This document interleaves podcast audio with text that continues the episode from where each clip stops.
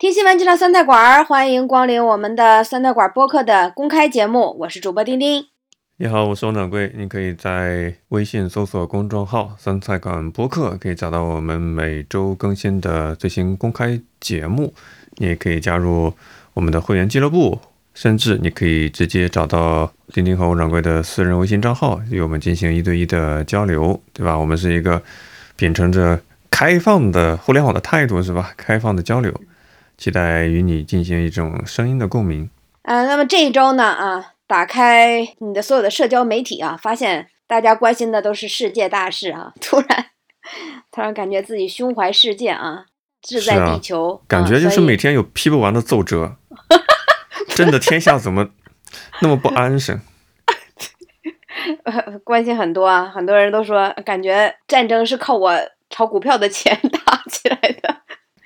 哎，开玩笑了啊！这个，所以我们的公开节目就还是聊点儿呃能过审的，是吧？对，世界大事对面的啊，身边小事啊，可能很多人都已经除了这个战争之外啊，都不知道最近还发生了点啥啊。那不如到我们这边来，对吧？来稍微的补补缝儿啊，溜溜缝儿。其实可以理解的，我们之前不是有调侃过吗？不同的月薪结构所关心的话题不一样嘛？月薪三千的人在想俄乌战争、美国局势、世界动态；月薪一万的人在想怎么样把 PPT 再优化一点，让老板看得更开心；月薪五万的人在想，哎呀，手下这个团队还得再磨练磨练，对吧？哎呦，你这说的，那你就把所有的关心俄乌战争的人，对吧？这工薪所薪资说的实在太低了，基本大家这一周都非常关心这件事儿啊。是的，因为你想想，还有什么事情不触摸到敏感的红线，能够开放的讨论？那国际政治、军事，那显然是能够刺激到一些人的嗨点的嘛。这个突然感觉就世界大同了，哎，我们好像跟国外 国外网友哈，虽然隔着一道墙，哎，讨论的东西好像也比较一致了啊。对啊，你想这其他的一些，我我理解的这叫什么呢？叫饭圈层的话题。很少的，你要么就聊影视明星，很多人对影视、影视明星、娱乐明星八卦也不是很了解；要么你就聊这种足球杯，是吧？世界杯、奥运会，这个其实，呃，也是少数圈子里面大家更更熟一些。很多人是打酱油的。你再要么你就聊啥呢？你就聊，呃，国际局势，呃，聊聊聊国际战争，这可能门槛相对低一些吧。我真诚的想说啊，无论你是俄罗斯的听众还是乌克兰的听众，曾经你们都想得到过一个冰墩墩呢，怎么转眼之间你们就对吧？手里还拿着 S 大波墩，就突然打起来了呢？真的是不应该呀！刚刚过去了还不到一周啊。是啊，我看到一个短视频，是我乌克兰在联合国的呃席位上的一个发言人，呃用英语。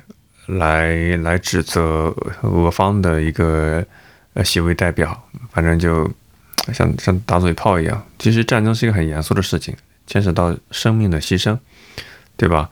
那政客之间有自己的利益的考量，但是牺牲的都是一个家庭的丈夫，一对父母父母的儿子，一个女人的老公，几个孩子的父亲，这是非常惨痛的。我们也。不是说为了去不能对拿调侃这个对对，这是很严肃的事情，是吧？嗯，我们在会员节目里边也聊了我们对这些战争的了解和当前对吧一些我们中国网友啊他的一些心态，我们的一些剖析啊。如果大家有兴趣，也可以去我们的会员节目里听听啊。是的，欢快的公开节目里边，我们就不聊这么沉重的话题了。嗯，不聊不聊，因为我最近我也。翻了一下那个 Instagram 上有没有关于乌克兰这个战争的一些东西，发现我的时间线上出现的比较少，甚至我留学里面有朋友是俄罗斯的留学生，也有乌克兰的留学生，好像发的消息不多吧？我不知道是这些，呃，像像 Meta 集团旗下的这个 Instagram，它是有一些信息过滤还是怎么样？总之，你接触信息就是通过各种 APP 嘛。什么是让你看，什么不让你看？这其实是有一些力量的考量的。你再比如说，你在抖音上看到很多，那就是打鸡血的，呃，各种哎点点评乌克兰、点点评俄罗斯，它有它都有一些特定的目的让你看到。我们今天呢，还是要聊一聊，可能确实先不聊一下远方的救世主这种这种话题，先聊一聊近处的一些饮食男女，对吧？比方说，我最近看了一个新闻，是关于海底捞。海底捞给自己的客人打标签，这个打标签呢，涉及到这个顾客的个人的体貌特征信息，他的个性化的需求信息，引发了一些就客人的反正一些负面的情绪吧。嗯，比方说他会呃打标签，看这个人是多大的年龄啊，长相如何，发型、发质。颜色怎么样啊？他喜欢什么样的锅底？喜欢什么样的个性化的服务？这样的话，可能下次来的时候呢，有一些暖心的小提示，让他觉得有宾至如归的感觉。有这么一个情况，但是呢，这个东西有点像是给个人做了一个线下的档案。我们作为一个 A P P 啊，智能手机的使用者，其实你的个人数据都是有大数据的一个肖像的嘛，对吧？肖像档案。但是海底捞它是相当于是在自己的一个内部的系统里面做了这么一个就人肉化的一个存档，这个还是跟大数据的这 cookie 啊匹配啊，好像有点不一样。我说丁丁，当你去海底捞吃饭的时候，你的一举一动都被细心的观察着，你的喜好。你的体貌特征都被记录着，你知道这个情况会是一个什么感觉呢？过去后宫里那些妃子享受到的不就是这样的待遇吗？那下边的这个御膳厨里边的这些妃、这些丫鬟了、太监了，不都得了解一下？就各个妃子都有什么样的口味，对不对？他们哪一天心情不好，对吧？心情不好的喜欢吃什么？呃，每一天什么高兴的时候喜欢吃什么？呃，对吧？哪一个道菜你知道吗？有一个说法哈，就说皇上吃饭就特别的讲究，叫什么呃什么呃什么三和山河一色还是什么之类的，就是哈，桌上要摆几十道菜，每几十就是这几十道菜哈，然后呢，当然了，事先这个太监要宣全部先尝过，然后才能给皇上吃，然后皇上呢就点就是那边啊，第呃十十三点方向啊呵呵。那一道对吧？呃，经纬度六十二十五那一道啊，就是就是密密麻麻的菜啊，他来点。但是有一个特征，就是这道菜你再喜欢吃，你也不能超过两口。你知道为什么吗？因为担心我们讲抛开剂量贪毒性都是耍流氓，所以三口之后剂量都已经足够了。不能让。任何人摸透你的喜好，万一以后就在那道菜里边下毒呢？那面前有上百道菜，对吧？他下毒，他也不可能都下呀，他就摸不清你的喜好啊！千万不能让下面的人知道皇上喜欢吃什么饭，实际上是喜欢吃什么菜。包括你像那个，就是啊，著名的这个三胖，就来来什么其他的国家去走访的时候，他的大小便都要带回去，就不能让别的。对他进行侦查，你知道就是喜好，就你的吃饭的喜好，对于皇上来说都是秘密，所以你每道菜再爱吃，你也不能吃超过第二口啊，马上就要换菜。我我还是有所耳闻的啊，就我是看过一个，呃，当然我不是有所耳闻皇上的癖好，我是以前看过一个 BBC 的报道，就当年的一个伟大的领袖去苏联，他的粪便就被苏联人去拿去化验了，化验。据说是人在高度紧张的情况下，人类的排泄物就大便里面的一个钾的含量会增高。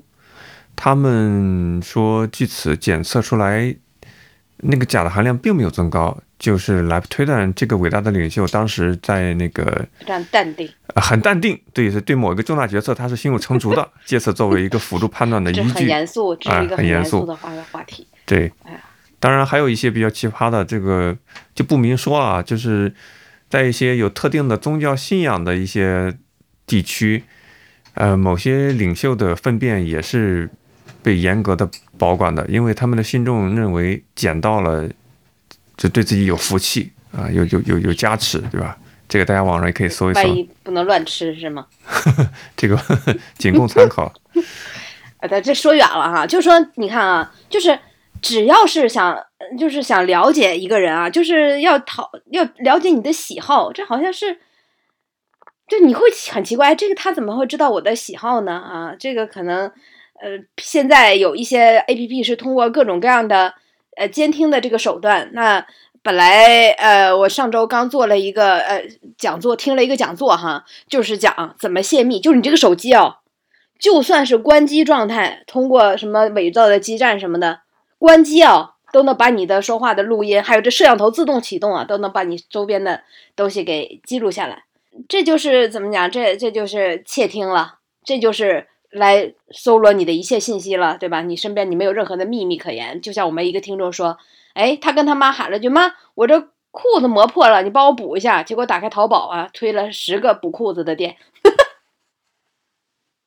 就这么神奇啊！但是呢，这个。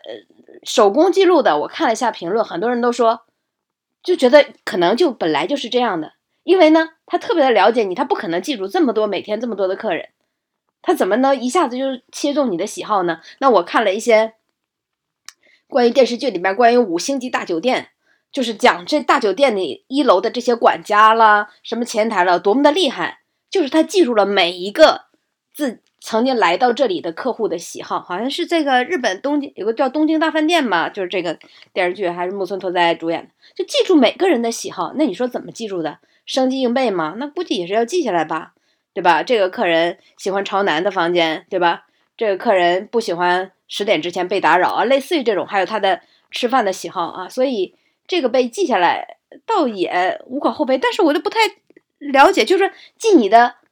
吃饭的喜好，比如说你喜欢什么汤锅微辣或怎么样啊，就突然切中，哎，哎呦，这不是王掌柜吗？哎呦，你的旁边这位啊，头发都换了，那你是不是上次要微辣，这次也给你点个微辣？你突然觉得宾至如归呀！我妈都没记这么清楚，你这么了解我，这么重视我，但是要是其他的，比如说他这里边有。喜好菜品前五名，我觉得能理解；个性需求前五名，我觉得也能理解。然后有个体貌特征，还有个历史体貌特征。这个就 体貌特征包括发型、年纪、也皮肤颜色，然后是胖瘦等等，就连你的体貌特征的变化都要记录下来。这真的有点感觉挺细的，不知道跟吃饭有啥关系？是跟你说，嗯，王掌柜。嗯，我感觉你比上次来胖多了，这次要不少点点肉。这明显不符合作为一个海底捞餐饮企业的呃营收利益啊！那肯定是想让你高复购，然后每次的客单价提高嘛。你还帮我少点一点。是啊，所以你不大对劲啊。他是说，你看人家举例子嘛，到底记录哪些个性化信息？这个客人要不要麻辣锅里面不加葱？他点的柠檬水里面要不要加冰？这是他的喜好，这这类喜好，而不是说你胖了，你瘦了，我给你少加点肉。这个这个明显是，这是影响他的客单价了，对不对？那肯定，他每次都说你怎么又瘦了？这次来多吃点。可能那个海底捞的店员喜欢上了你，想让你慢慢的变成一个胖子，没人要，然后他再跟你求婚，对吧？不过海底捞给比较让人感觉到更印象深刻的，还是他的什么生日服务吧。我不知道他会不会，你在这过过一些生日，他就记住了你的生日，然后对吧，给你个惊喜什么的。我就看有很多在人在知乎上说，就去海底捞过个生日，就鬼鬼祟祟、偷偷摸摸，生怕被发现，因为一旦被发现，他们发现你在这里过生日，马上就会围过来一大帮人围着你又唱歌又跳，社会性死亡，又唱歌又跳舞的。是的。不过海底捞，我当时想谈另外一个感觉啊，你看一下这个公司的业绩，其实很很惨淡。现在是二零二二年的二月份嘛，对吧？就截至去年的年底，海底捞是净亏损，最高是预亏四十五亿人民币。海底捞是你关店三百家，在全国范围内，它将关掉三百家门店，因为做的不好了呀，在亏损，那肯定要关掉，所以它是一个大规模的收缩的状态。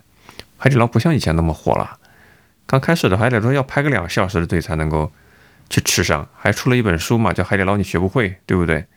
现在这个已经已经是走下坡路了。我不知道丁，你上次吃海底捞是什么时候？很多年前了。你上次吃火锅是什么时候？呃，去年吧，就你还吃火锅，吃吃这个品类，但是你不选择海底捞了，对对对对对，这是一个很大的问题，对不对？我告诉你，我个人是最讨厌吃的一个餐饮品类就是火锅，超级讨厌。不不仅是海底捞啊，其他的火锅店我也很不喜欢。哦，那你个人喜好吧，我还蛮喜欢吃火锅的，哎，我们可以交流一下，咱咱是两个极端啊。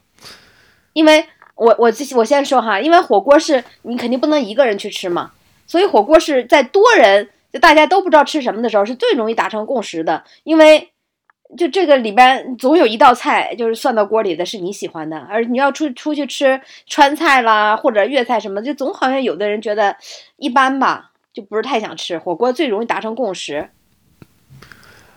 这点我我也认可啊，就好像嗯去 KTV 哈，有人喜欢抒情的，有人喜欢这种草原是吧？都都可以理解。吃火锅的话，你就点自己喜欢的料，但是我觉得有几个原因让我不太能接受。第一，我认为吃火锅毫无技术含量，它不像是去一个餐厅吃菜啊，这个菜口感怎么样，大厨好，对吧？这种火锅类的餐饮企业，它其实就配料嘛，这可能是对它的人力成本上来说一个很好的一个资本喜欢的一点，你不需要雇大厨，对吧？没有技术含量。第二点就是你吃火锅的时候，哎呦，我就特别害怕，我到底是穿什么衣服去呢？而且就怕什么部门突然说，啊，我们去吃火锅，怕担心那天的衣服穿的不合适，因为你吃完火锅之后，这那股味儿真的是很难处理掉，洗衣服有时候也不是很方便洗的那种衣服，对吧？第三点就是，那不就是一个口水锅吗？你说如果摆上一个公勺公筷的话，那只是个走形式，可能一开始的时候大家还遵守，但吃到一半的时候，你就发现没有人在用公勺公筷了，就是在涮口水。如果是你想考虑到说众口难调的问题的话，那你们为什么不吃麻辣香锅呢？麻辣香锅很多人不喜欢吃辣，那我哦对，这一个锅里不能够一半鸳鸯不辣的锅，这构成一个麻辣香锅，那确实是有这个问题。不过确实卖的最好的、最火爆的，我感觉一直都是火锅店啊，门口排着大长队的，基本都是火锅店。嗯就算现在很多的商场生意再不好，感觉很多呃火锅店、烤肉店，就烤肉这种也是很多都是自助嘛，你自己烤嘛，那它就特别适合多人一起就餐，对吧？就满足不同人，你喜欢吃牛舌，他喜欢吃牛腱，就这样，牛招都是？人满为患。牛不这么想是吧？啊，这个确实也是体现嗯出来不同地方的火锅它的配料不太一样。因为我去四川的时候，当地朋友招待，四川吃黄喉就蛮多的。还有，比如说你去四川吃火锅，餐前很多店家还会给你送上一份有各种水果、呃呃坚果、葡萄干儿搞成了一份那个冰粉，你先吃碗冰粉压压胃胃，然后再吃火锅，哎呀，那个感觉特别好。但是在上海不是这样子的，有些料你你只能在重庆、四川能够点得到，在上海就点不到。嗯，我其实不喜欢吃海底捞，很久不去吃，我是觉得它太贵了啊。我发现现在就越来越多的餐饮的品牌，让你感觉它好像比如说服务或者好一点或怎么样，但这个真的是都是有代价的。比如说我们以前去吃火锅的时候，都觉得你吃个调料还要钱吗？对吧？这个你就像我吃个饺子，你还跟我要醋钱吗？这样，但是你看海底捞连调料也要收费。呃，还有它这里边，比如说都是半份半份的啊，我觉得价格也挺贵的啊。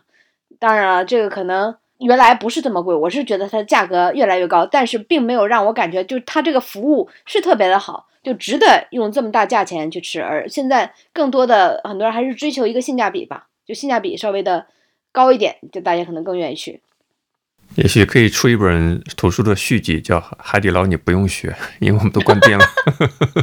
海底捞从入门到关店，其实我们看到现在的餐饮更多的是很多的网红店，明明没有什么根基，也没有说什么百年老店，对不对？也就是你你感觉之前也没有听说过，但是就不怎么就因为它的网网红的这个门门牌啊，这个设计啊，突然就火起来，就大家都愿意去排队。可能有的很多店都是昙花一现，但他们却真的能让自己的人流量战胜了那些连锁的品牌老店。这是要打广告吗？还是怎么怎么样？没有就不说了啊我我。就感觉一个奇一个很奇怪。上周我去了嗯南京西路上，嗯不门口都是排着队啊，特别长的队，就拐了好几道弯了。我正好下午也没啥事儿，那天就刚忙完一个 PPT 啊，就需要清醒一下。我这跟同事正好在聊天嘛，我说咱俩就站这儿聊吧。哎，聊着聊着就进去了啊，都不知道等了多久进去了。然后我就说，哎，你这家店啊是一家面包店啊，就排了能半个多小时吧。我说这主要卖什么的？进了门口，我问服务员，我说你们这主要卖什么的？他说，哎，我们这儿啊最有名的就是那个什么呃什么什么鸡腿包，就是一个鸡腿外面包着面包。哎，我说那就来个它吧。结果看到了它的制作过程，就从这个冰柜里边拿出一个塑料袋，里边都是冻好的那种梆梆梆硬的那种腌制好的手枪腿，生的啊，然后就把它们叮当叮当掉出来，敲敲敲散了之后就摆在那个烤盘上。我看到制作过程，我突然就觉得，为什么要 排队买这个？这明显这个这个腿你网上也能买得着啊，就把它烤完了之后，外边再包上面包皮。既然要排半个小时的队去买啊，顿时感觉这是这是 非常对我非常降智的打击。所以网红餐厅这个概念的话，它的生命力周期在缩短，没网红太多了，都消费不了了。我上个周末在人民广场附近溜达，然后看到了一个那个。呃，呃，一个墙洞里面露出来一个熊掌卖奶茶的。我一开始我想，哎，这个，哦，奇怪呀！对，我还想，那不是那个网红的一个打卡的一个店，但不是在人民广场那个附近啊，啊，大概是在模仿还是怎么样的？但这种概念的话，它的新鲜感特别低的。那上海这个市场是非常非常无情的，因为消费者非常的喜新厌旧，你可能短期的就去讨好你。但是很快的就大家拍拍照打打卡就就这个热浪就过去了，所以要不断的去迭代这种噱头。我的感受就是，你再跟我说这什么店是网红餐厅，我其实不大不大买账的。我觉得还是要看性价比，是不是我花这个钱，如果体验是值得的，是满足，那那是比较好的。大家也可以在我们的微信公众号留言一下啊，就说一下你最近都吃了。什么样的饭店让你印象比较深刻，还想再去第二回的？是，然后再有的话，也可以看到，你看一个之前这么火的品牌，三百多家店要要关店，就说明什么呢？也说明这市场不好做嘛，钱难赚了嘛。钱难赚的话，你就可以结合着，呃，之前我们也看到新闻，现在有一统计啊，像北大、清华的很多应届生，他最后的择业方向，要么就去美国深造了，对吧？留在美国不回来了。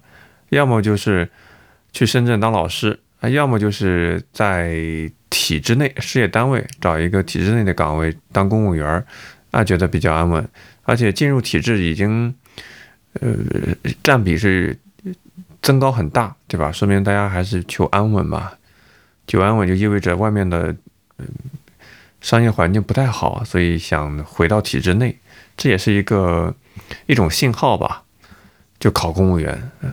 最近我也看到一个新闻，就是说，有这样代表提议，说要逐步的放开公务员录用的三十五岁门槛的一个限制。哎，这也是让我补充了一些知识吧。就是在国内啊，超过三十五岁就不太好考公务员了，有一个考公务员的一个硬性的门槛。但是呢，有部分的人大代表说呢，我们要逐开放开这个门槛，让更多人有这个条件资格去考公务员。为啥呢？因为这样可以有利于解决就业市场的年龄歧视的问题。哎呀，这三十五岁真是一个坎儿，对于全民生育、婚恋、养老、社会心态都有非常大的一个影响。大家都说在 BAT 啊，在一些民企大厂都是有三十五岁危机嘛，你要么就是转岗成管理岗，要么就。消失不见，对吧？那为什么公务员要去要要限制三十五岁就不能报考了呢？我之前不知道有有这么明确的一个门槛的限制。其实说是三十五岁，这还是规定呢。但是实际上，你可能超过三十岁，基本都没戏了吧？啊，这个呃，三十就是三十岁临近的，这可能也是给那些硕士、博士读了很多年，对吧？这些刚应届的留着的，就很多人其实。就是很多的岗位对年龄还是比较有清晰的要求的啊，这三十五只是法律上的界定啊，那明明确的规定，那其他的实际的应就是他的聘用，很多人可能都是应届，可能对应届生更为的友好一点，或者是你刚工作个几年，对吧？还是处于年轻力壮，那么那个时候考公可能录取率的被录取的比例更高一点。估计都你要是真的超过三十岁了，机机会是很小啊。但这个呢，就是大家他有这样的一个，对吧？这个提案能够上热搜，确实这一个热搜上了之后啊，引起了很大的讨论，就说明大家都还是对这个很有自己的想法的。因为啊，三十五岁之后，大家可能更觉得安稳更重要。比如说，我们刚看那个上周我们在会员节目里也讨论了，猝死了那个。呃，字节跳动的哈，二十八岁，他他突然猝死了之后，哎，家里面发现这个贷款都还不上，马上就要把房子卖了啊，没有任何的积蓄，那工作的稳定不稳定啊，就直接关系到一个家庭他的支柱啊，他的经济支柱会不会崩溃？嗯，因为很多的家庭可能都没有积蓄，然后房贷很多，睁开眼睛可能每个天就要还，呃，几百上千的，那这样的一个情况下，到三十五岁如果面临着这个失业的风险的话，其实很危险。那你知道我们在以前节目里也讨论过，就说公务员现在大家都叫上岸，就说我上岸了，就暗示着我考上公务员了。那过去我们都说下海嘛，那就是上岸，上岸就感觉啊，算了，不争了是吗？我这个就图一个稳定。那我们有一位听众啊，他就说，他说我是一个上市五百强的央企员工，这让我们感觉已经是够铁饭碗，对吧？像我们知道什么央五百强的央企，我们能想象到的。什么中国移动、中国电信都是这样大的企业哈，都已经是带编制的，都感觉是非常的铁饭碗、金饭碗了啊。他说呢，呃，上周发了自动解除合同的文件宣传，动员离退休年龄超过五五年的员工提交移动解除劳动合同的申请啊。目前刚开始，就是说，呃，针对的呢，可能都是呃四四零五零的，叫做大龄中老年人。我天哪，大五零还四零还算不上这个老年人吧？他说，这个年龄的人失业意味着什么？不用说，大家都很清楚。所以厂子大家也都是很慌慌的啊。他说，当时说呢是要提高生产效率。那个如果说呢女的啊。已经达到了四十五岁，或者是女干部达到了五十岁，男的呢达到了五十五岁就不用解除合同啊，可以接着干，因为呢离退休五年之内啊就不用解除嘛。但是如果比这个年纪小，就是女的要小于四十五岁，男的要小于五十五岁，那你就要考虑自己主动填这个离职申请。那么给的补偿是工龄一年补一个月啊，封顶是。十六或者十八万啊，就就这么吧，就最多拿这么多钱。然后他说：“你说四十多岁，如果就离职了，这个时候还能找到什么工作？然后就补偿这么一点儿，这个社保都不够交，交完社保都没有剩啥了。那离就是你能拿养老金还有很多年，那该怎么办呢？那这个其实，在九十年代的时候就遇到一次下岗潮嘛，那个时候不就很多的，我觉得还挺中壮年的吧，就因为很多的国企。”他都是倒闭了嘛，然后这些工人就大大量的流向市场。我们还先介绍一个电影叫《钢的琴》啊，就是这样的一个背景。所以你想想，连央企五百强可能都面临着，你你想想这是什么概念啊？就七零后都要面临着可能要被提前解聘，但这个时候你这真的是年富力强啊，那又面临着不是那么容易找工作，毕竟要跟年轻人抢饭碗嘛。那这时候肯定很多人都觉得，哎。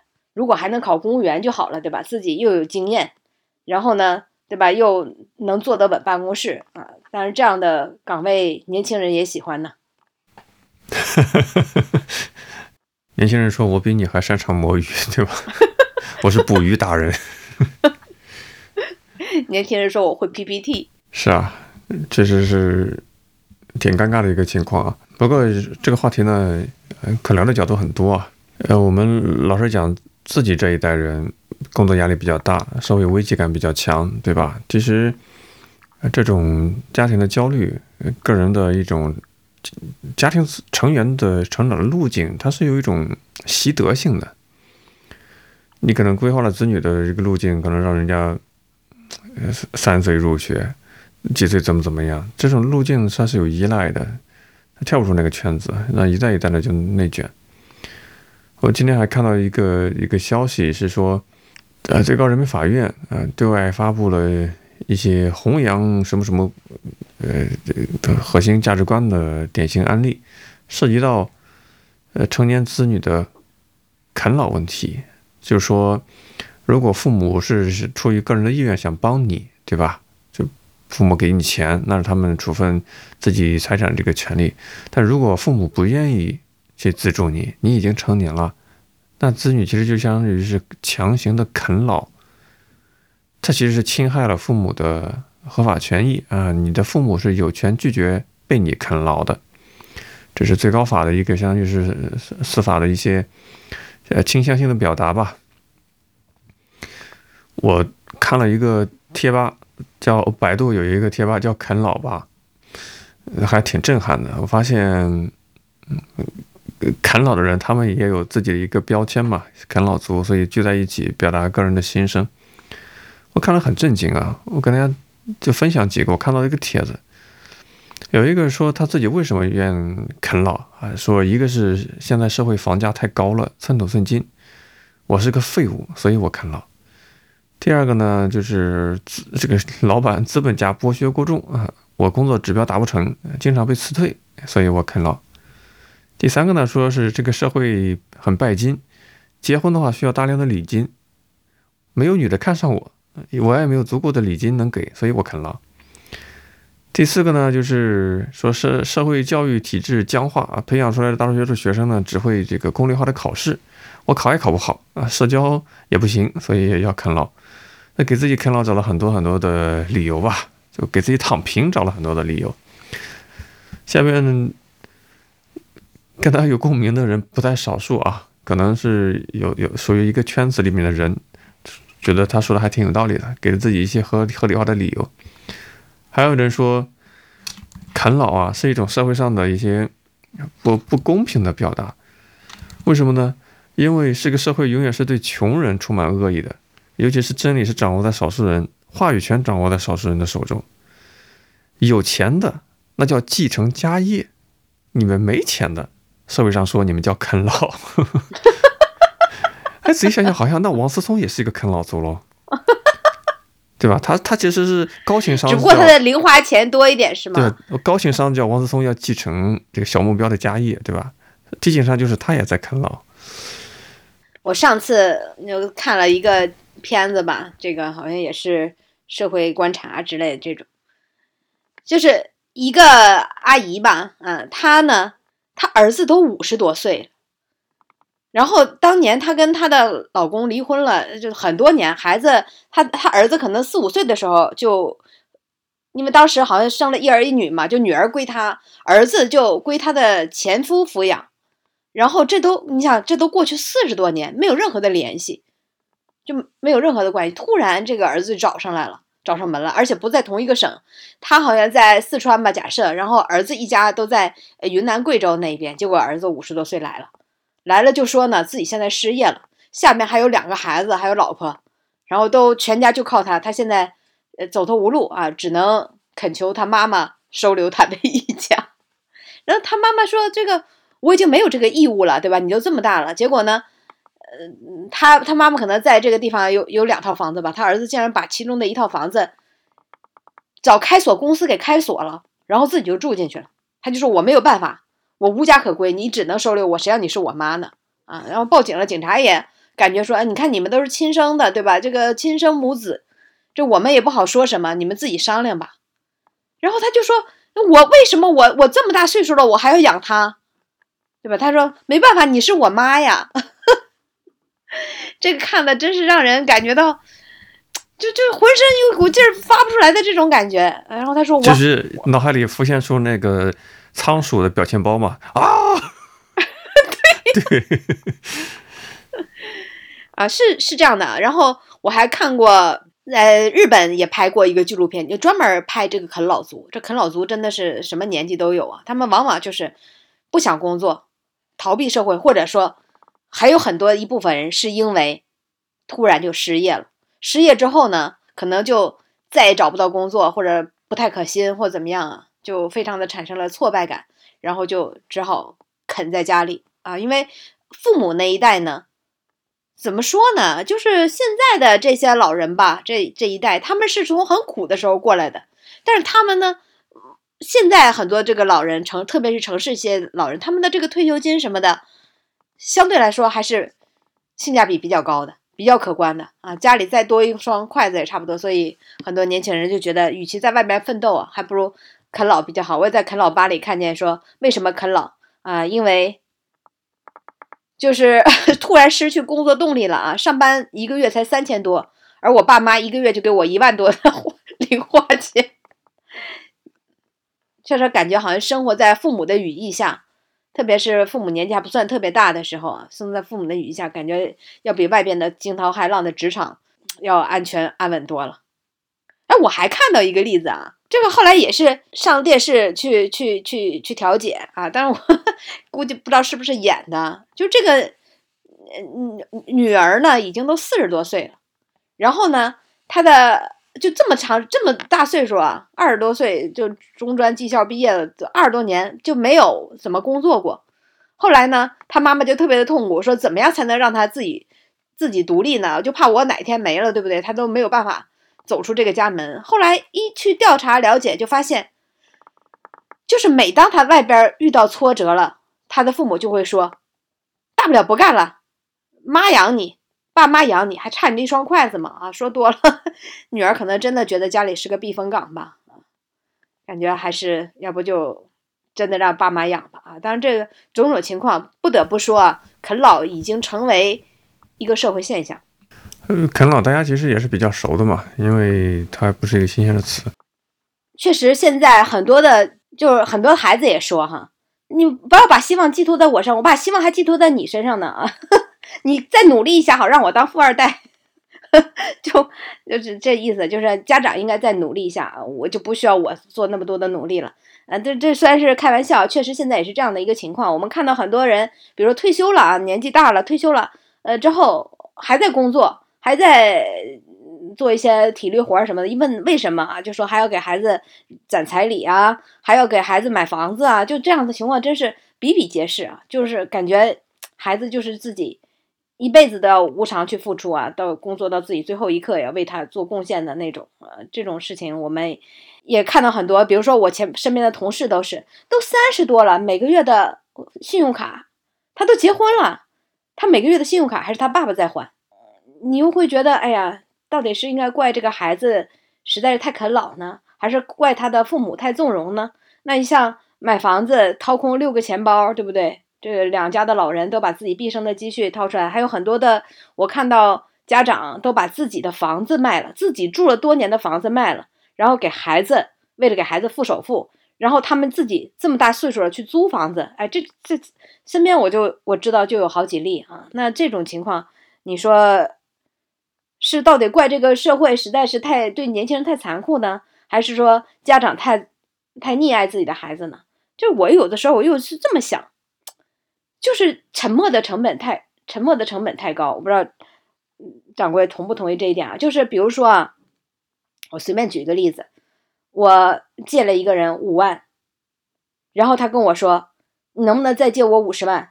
如果你不借我五十万，我可能这个生意可能做不下去，我就彻底破产了。你会觉得完了，我要不借这五十万，可能脸皮都撕破了，那五万我也拿不回来了啊！当然，这个举这个例子可能也不太好。比如说你孩子，你都培养到他现在了。然后突然他再让你再帮我一把，爸妈，你再帮我把房子买了，你再帮我把孩子带了，你再帮我把孩子这个这个学区房买了。你感觉我前面都付出那么多了，我后面不付出了，孩子会不会怪我？最后养老也不给我养了，我过了那么多，最后给还记了我的仇，对不对？还认为我是对他们无情的父母，从此跟我不相来往了。所以还得继续付出下去吧啊！这这我也是揣测的，否则我也不太明白为什么会让这些孩子都已经长大成人，孩子孩子的孩子都已经上学了，这些老人还一直在不不停的在付出啊！这就是叫啥？这叫斗米恩，升米仇是吧？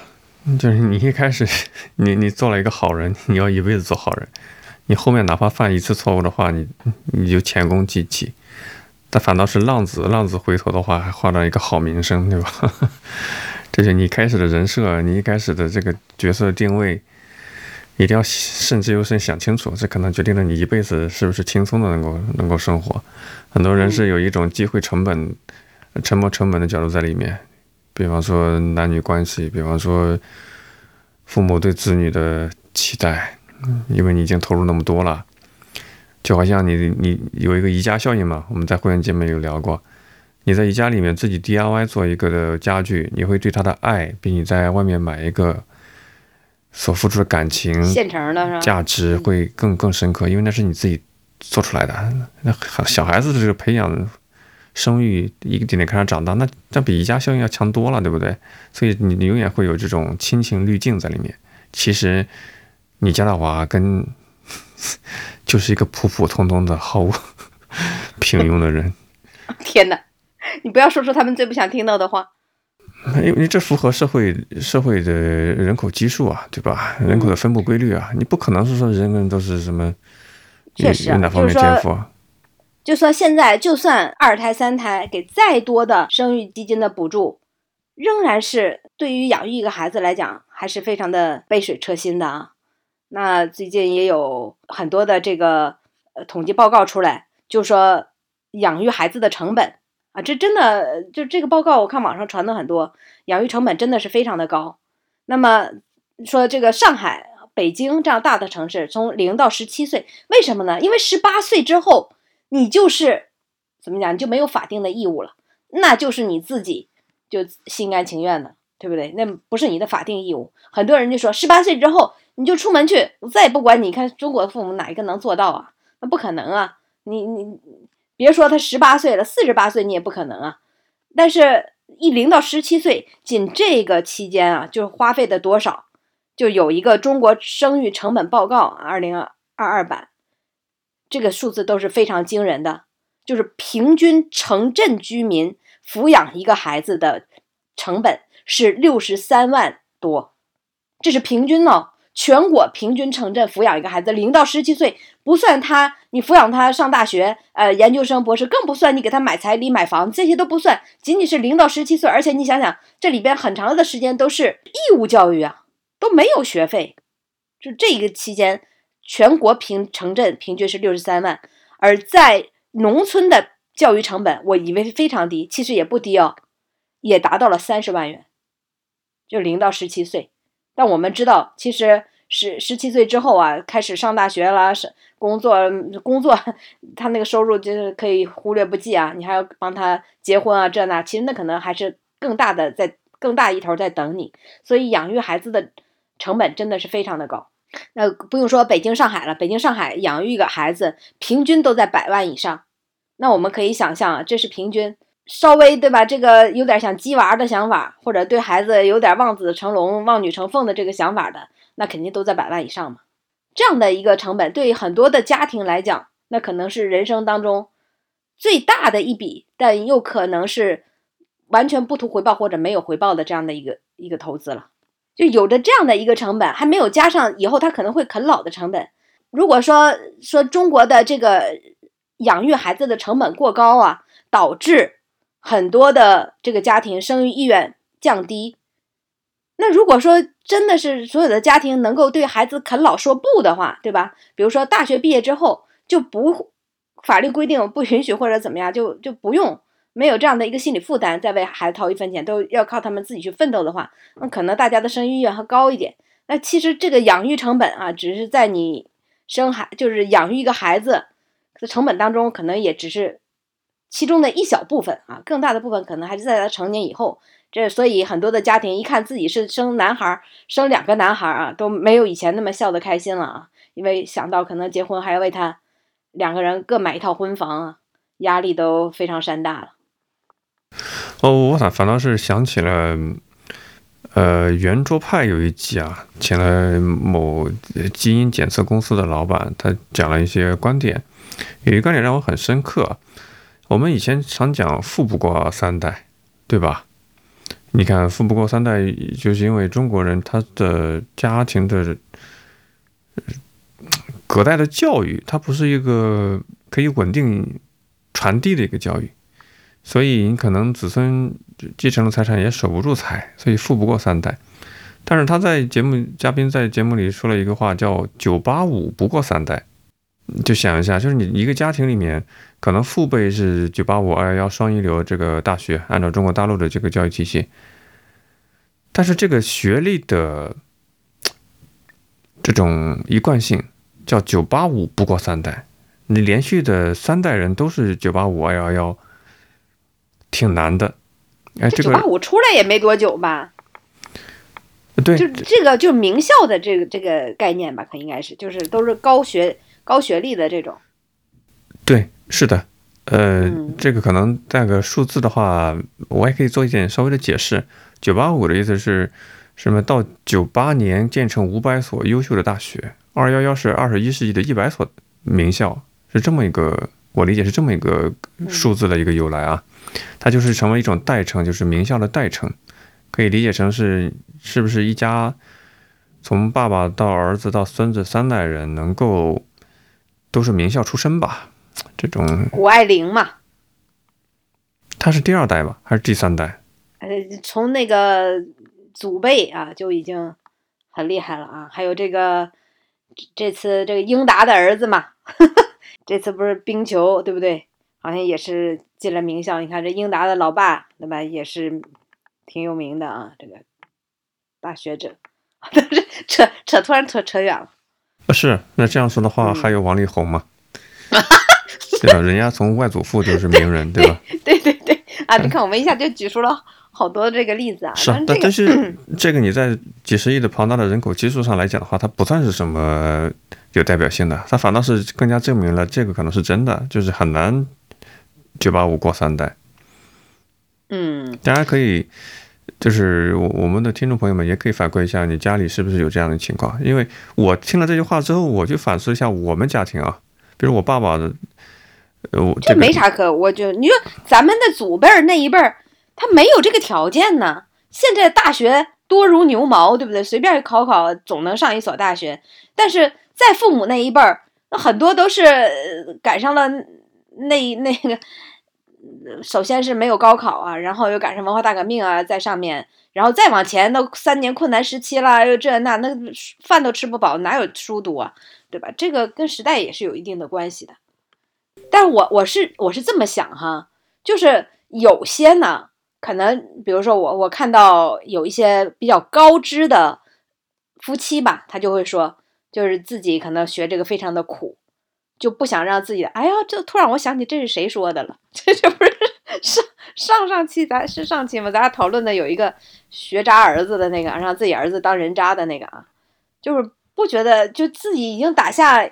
一片根基啊，就觉得自己的子女就不用再遭受那份，比如说读书的苦啦，或者是拼搏的苦了啊，就给他提供一个好的环境就可以了啊。这这种也有啊，呃，这句话还是给我一定的触动的，因为现在虽然说是教育的内卷，但这种内卷的话，它它它它只是一种战术层面的一种一种努力，一种内卷化的竞争，它它不是一种系统化的，像像像欧洲人这种家族传承式的级别的。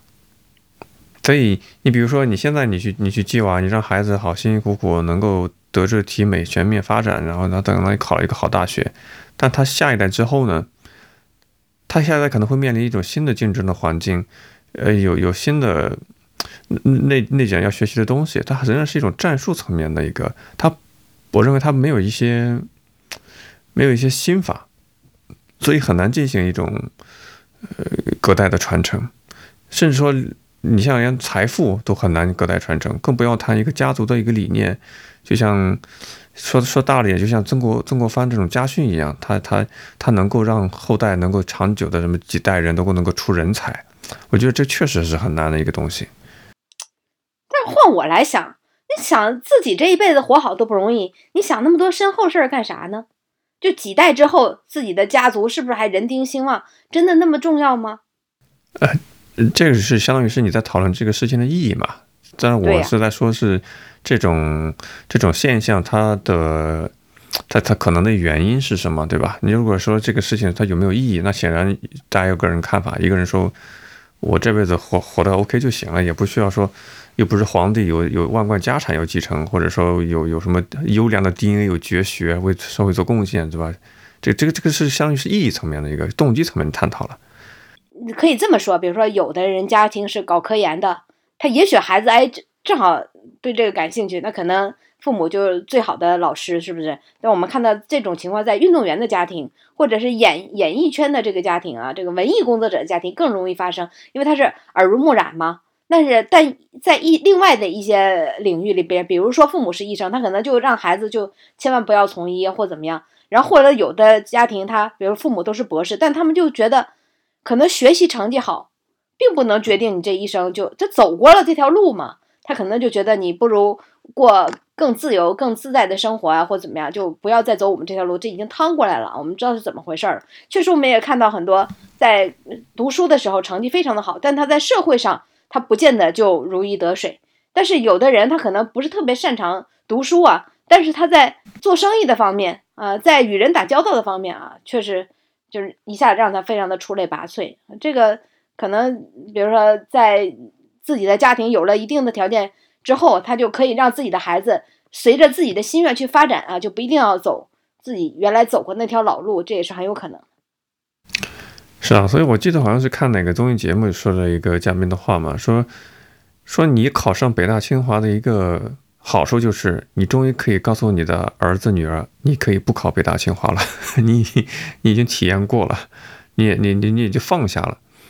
是那些没有体验过的，有有有社会的舆论的观念，自己的压力怎么样，就会把这种东西。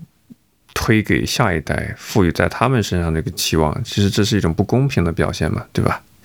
他们也没有理所当然的需要说承受这种父辈的、长辈的这种这种期许，所以你自己努力考上了北大清华，你才能够真正的放下。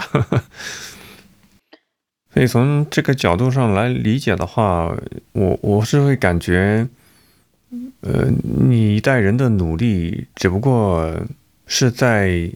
延缓一个结局的到来，这个这个结局是你不管怎么折腾，它总是一个嗯向下走的一个状态。你无法掌控你你后代的一个教育的质量，无法掌控他的人生，他是像谷爱凌一样是吧？一路开挂。但在你这种掌控的话，可能只是触及到一代两代人。或者你能到你的孙子辈就已经很了不起了，但是你会发现你人生是很短暂的一生，你把大部分的时间的精力投入呢，是投入到一个社会约定俗成的一个大多数人会选择那个路径，在这个路径里面呢，大家都是在里面打转，这其实听起来是有一些悲凉的。所以，不管是富不过三代也好，还是说九八五不过三代也好，它都，我认为它都是在指明这个方向，就是我们的所做的努力都是在试图延缓一个结局的到来。这个结局可能有的人延缓速度快一点，有的人延缓的就是慢一点，它都会到来。这个其实我刚才一直就想说啊，就刚才想到了，就为什么说。我不知道九八五是不是真的不能过三代，但如果真有这样的现象，其实是我也看到了。现在有些零零后，他就说他不像父母那代那么有目标，就是要改变自己的命运。我比如说啊，一些小城镇的城镇青年，他就是自己目标就要考到大城市，但是他们的孩子出生就出生在大城市里边，然后对吧？他比如说小城镇城镇青年，他会想我将来对吧要到外面的世界去看一看。哎，现在的孩子。从小学开始，父母就带着全世界，可以暑假、寒假都去世界旅游了。